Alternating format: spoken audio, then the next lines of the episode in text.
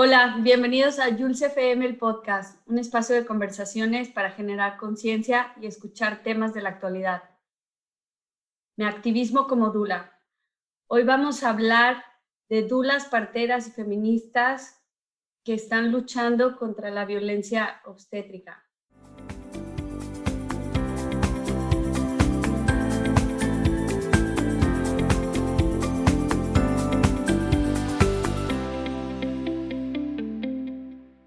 Marina es una feminista, activista y mexicana viviendo en Nueva York.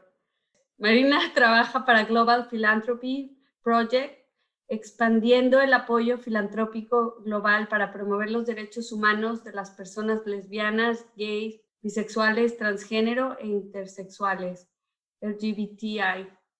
Marina tiene una maestría en estudios de derechos humanos de la Universidad de Columbia en Nueva York donde se centró en los derechos reproductivos de las mujeres indígenas. Fuera de su trabajo, Marina continúa luchando por la justicia reproductiva, la sanación colectiva a través de su activismo como Dula y a través de Sisters Diaspora for Liberation, un colectivo feminista para mujeres de la diáspora viviendo en Estados Unidos. Hola Marina, ¿cómo estás? Hola Yuli, gracias por tenerme.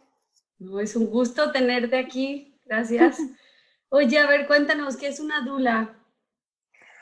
Pues sí, una dula, o sea, la palabra dula viene del griego y es un acompañante, ah, como yo lo defino, es un acompañante durante transiciones, ¿no? Entonces, hay dulas de parto, que es lo que yo soy, que es una dula que acompaña a este, personas embarazadas durante el parto, después del parto y hasta antes, ¿no? Hay dulas de fertilidad que acompañan a parejas o personas este, solas que quieren tener hijos a, buscar una forma de cómo tener, empezar este, su proyecto reproductivo. O hay dulas hasta de muerte, ¿no? Gente que acompaña a otras personas durante la transición de este mundo a otro, ¿no? Entonces, las dulas no cubren de lo que sea, pero el punto de una dula es apoyar a gente durante una transición de vida, ¿no? Entonces también hay este, dulas para gente que descubre que está infectado de HIV o SIDA y, este, y una dula te acompaña durante ese proceso. ¿no? Entonces hay como mucho tipo de dulas. y yo soy una dula de parte, o sea, del parto, ¿no? De antes del parto, después del parto y durante el parto. ¿Y cómo fue que llegaste a hacer eso? ¿Qué te interesó? ¿Por qué ser una pues dula? Sí que es una, historia larga.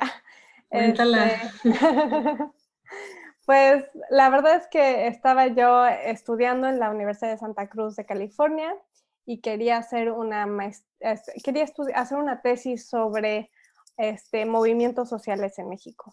Entonces, este, en, particular movimientos sociales indígenas en México.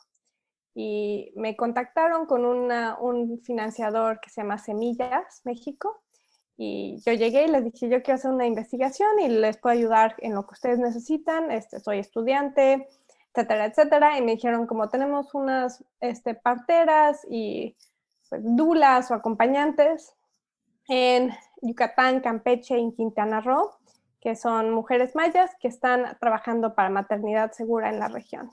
¿no? Y, este, y no tenía ni idea que eso me iba a cambiar la vida para siempre, que iba a encontrar una pasión que me llena completamente y algo que pues yo siento que voy a hacer el resto de mi vida.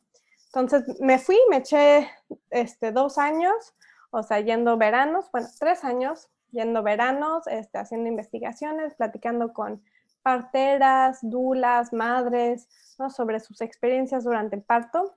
Y para mí fue un momento transformador, ¿no? Entonces, por ejemplo, me rompí el brazo, este, Ah, no lloré mucho, no, aprendí mucho, crecí mucho, y en especial no, logré compartir espacios muy, muy bonitos con estas mujeres, ¿no? que me contaron su experiencia, ¿no? y que era la primera vez que yo escuchaba sobre violencia obstétrica. Entonces, ah, las historias que contaran, eh, contaban estaban llenas de este tipo de violencia. Entonces, violencia obstétrica es este, violencia ejercida por profesionales de salud este, durante el parto o después del parto, ¿no? Entonces, y es mucho más común de lo que tú y yo creemos, ¿no? O bueno, lo que yo fui averiguando es que nos pasa a muchísimas mujeres, muchísimas personas que están embarazadas, ¿no? Y es desde humillación de doctores, ¿no? Entonces yo vi como doctores le decían a mujeres que no podían entrar al parto porque no tenían los zapatos cerrados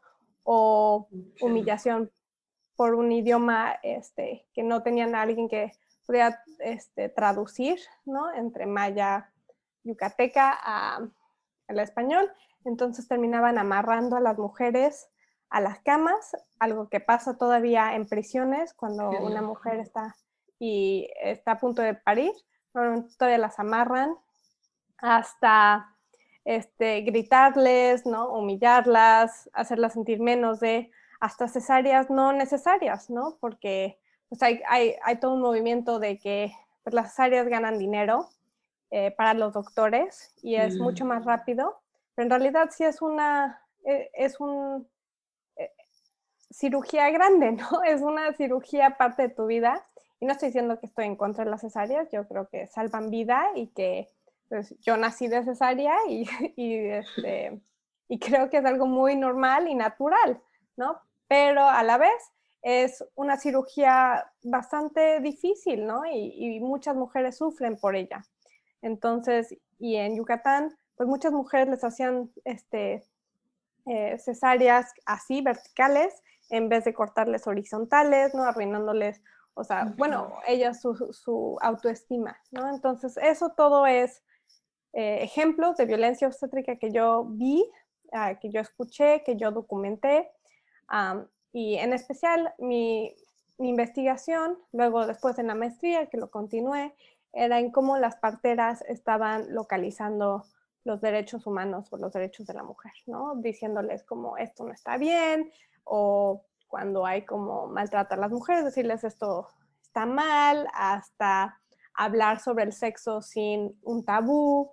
Mm. La verdad es que las parteras son radicales y y, este, y tienen muchísimo conocimiento uh, que para difundir y a veces son la conexión entre eh, los doctores de salud y este, las comunidades. Entonces, en vez de tratarlas como brujas o, o algo malo, ¿no? Hay que, hay que crear esos eh, sí, conexiones, ¿no? Oye, ¿y eso, el término de dula y ese rol solo está en comunidades indígenas en México o se da también en, en otras partes ahí en México? Sí, no, bueno, dulas, más bien hay pocas mujeres en Yucatán, en Quintana Roo y en Campeche sabían que era una dula, ¿no? Muchos nada más eran como yo solo acompaño o yo solo estudio este, maternidad segura en la universidad y acompañó a mis amigas y así, a, mm. ¿no? Entonces no se nombrarían a ellas dulas. Dulas, o sea, es un término, sí hay muchas dulas en la Ciudad de México, ¿no? Hay, hay dulas también en Mérida y en Tulum. La verdad es que también hablé con muchas personas, ¿no? Que decían que mientras la partería cada vez se hace más criminalizada en comunidades indígenas, ¿no? Por ejemplo, hay programas del gobierno que como oportunidades o de parte de usos y costumbres que le dicen a las mujeres indígenas, si quieres recibir este cheque, tienes que ir a X número de citas mm. con un hospital y en el hospital te están diciendo la partería no es verdad, o sea, ellas son brujas, que te soben, este, no es no te lo recomendamos, tu cultura no es correcto, o sea, es una violencia, ¿no? De, falta, sí, de todo, ¿no? De negar, ¿no? Un poco. Sí, la cultura y los sentimientos de las personas, ¿no? Y también es decir, como nosotros te apoyamos, el gobierno dice, nosotros te apoyamos, pero si actúas menos indígena, ¿no? Si te vuelves más en como eh, sin mestizaje, ¿no? Y en cambio, en Tulum y en, Cancún, las parteras y las dulas están recibiendo parteras y dulas indígenas están recibiendo muchos clientes gringos o europeos que quieren una experiencia con Pachamama en Tulum o en Quintana Roo. Mm, Entonces es un, es un double standard, ¿no? De que de un lado mujeres pobres no nos dejan tener o no les dejan tener sus derechos reproductivos, pero mujeres ricas pueden tener lo que quieran, ¿no? Entonces, y la verdad es que en México se estima que cuatro de cada cinco mujeres indígenas son víctimas de violencia obstétrica, ¿no? Y, y como digo, no solo es en México, también yo ahorita vivo en Nueva York y, y pues lo veo a diario, ¿no? Entonces, no solo, eso fue lo que me me creó esta pasión, ¿no? Estas experiencias, conocer a estas mujeres, pero al llegar a Estados Unidos, ¿no? A, acabar mi tesis, dije como no, no solo puedo dejar esta pasión y esta, esta necesidad de apoyar a personas durante este momento muy, o sea, muy importante, muy, que puede ser muy traumático, ¿no? con mucha trauma. Este, también quiero, no solo quiero que sea una tesis, ¿no? Lo quiero vivir, quiero, quiero ser parte del activismo, del cambio local, ¿no? Y, en Estados Unidos, las madres, madres afrodescendientes tienen tres veces más probabilidades de morir en el parto que madres blancas, ¿no? Entonces, todavía hay un, o sea, la violencia obstétrica se ve como racismo en Estados Unidos, al igual que se ve como racismo en México, ¿no? Entonces, eh, me ha tocado a mí. Por este, ser presente en cinco partos, que fueron, la verdad, mágicos para mí. Y, este, y, lo hago para gratis, o sea, gratuito, y para mujeres que están o en el paso que son indocumentadas, que no hablan inglés, o mujeres que, que son adolescentes y que no tienen familia, o gente que no que no tiene casa, ¿no? Que es homeless. Entonces, lo he hecho con ellas y la verdad es que yo salgo de ahí como mucho más inspirada y con mucho amor y, y la verdad es que el parto es algo mágico si se hace con amor, ¿no? Pero también he visto cómo los doctores este, humillan y a veces como, y, y, no necesariamente es culpa del doctor, ¿no? A veces el sistema en sí está hecho para que mujeres con ingresos bajos lleguen, tengan el parto, tengan un bebé y salgan, ¿no? Lo más rápido posible, que le cueste lo menos al gobierno, mm. ¿no? Y, este, y pues los doctores también están trabajando horas muy duras, ¿no? Por mucho tiempo, están cansados, las enfermeras van cambiando todo el tiempo, entonces a veces ni se acuerdan los nombres de las personas que están apoyando, ¿no? O que están de sus pacientes o no tienen, el, tienen a 10 pacientes al mismo tiempo, no se acuerdan cuál tiene este, diabetes, cuál tiene la presión alta, así, o sea, el parto va muy rápido, ¿no? Entonces, tener a alguien que esté ahí para apoyar a la mujer, ¿no? Y apoyar al momento es ayuda, ¿no? Este, y, y la verdad es que es, es una pasión que yo espero hacer por el resto de mi vida y también de ahí conocí como un lado, o sea, me, uní a un como colectivo feminista que se llama Sister Diaspora for Liberation, este, que es un grupo de mujeres de color, negras, indígenas, este, que nos reunimos para, bueno, son como muchos círculos, ¿no? Está el político que acompañamos, que candidatos, apoyamos a candidatos, tienen que ser mujeres este, negras, indígenas o de color, ¿no? Y tocamos puertas, llamamos por teléfono, estamos como haciendo, o sea, el voluntariado para sacar a gente a votar y para que nuestros representantes nos representen a nosotras, ¿no? También tenemos otro círculo que es el de arte y como creativo, ¿no? Y tenemos como, pues ahí leemos tenemos un club de lectura donde leemos libros de autores, de mujeres de color y negras e indígenas. Y luego también tenemos un círculo que es sobre sanación y en eso soy Dula. Entonces, de ahí me pueden como contactar cualquier persona que necesite apoyo durante el parto. También ofrecemos como dulas de muerte y dulas de otros tipos de transiciones de la vida. Y es gratis o lo que nos quieran donar, ¿no? Y es en realidad es un, yo lo tomo como mi servicio de activismo, como mi servicio a la comunidad, como también como un privilegio para mí poder estar en esos momentos tan íntimos y tan hermosos que es el parto. Oye, ¿y te, tienes que entrenar? ¿Te dan un curso? ¿Cómo? Sí, tomé, un, tomé un curso, este, fueron seis semanas en Ancient Song Doula Services, que es una organización de doulas este, creadas con la mentalidad de cómo apoyar a mujeres afrodescendientes y negras. Mm, qué bien. Entonces, para el de la muerte es otro distinto, ¿no? sí, pues también hay cursos de dulas del aborto, cursos de dulas de la muerte, cursos de dulas sobre gente que está en una enfermedad crónica, hay de todo. yo creo que eso debe ser muy duro, ¿no? Pues sí. De muerte y enfermedad, pero qué bonito que haya mujeres como tú y como el colectivo que hagan todo eso por... La verdad, yo nunca me había puesto a pensar en eso de las mujeres, este, porque igual hasta nuestras amigas lo viven sin ser indígenas, pero pues nadie te lo dice o no nos damos cuenta, ¿no? Pues sí, la verdad te invito a que le preguntes a tu mamá o a tus amigas que te cuenten sus historias del parto, ¿no? Y, y nada más en la historia dices como, oye, y eso no estuvo bien, ¿no? Eso estuvo un poco raro que te dijo eso el doctor. Y en el momento pues que no se dieron cuenta. También muchas de nosotras como mujeres hemos sido víctimas de violencia sexual y eh, todos esos sentimientos para mucha gente vuelve a aparecer durante el parto.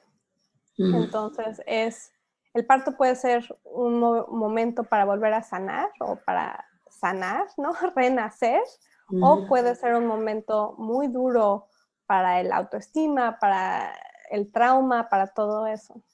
Pero yo creo que muchas mujeres no hablan de eso, porque o normalizan lo que pudo haber sido violento o no quieren decirlo porque igual es como echarle la culpa al bebé o algo así, como de, no, no voy a hablar que fue doloroso, que los primeros días fueron muy, bueno, eso no es del momento del parto, pero sino, yo creo que muchas mujeres no hablan de, de, lo duro que es, del cambio físico, mental, todo. Y, no sé, es como tabú.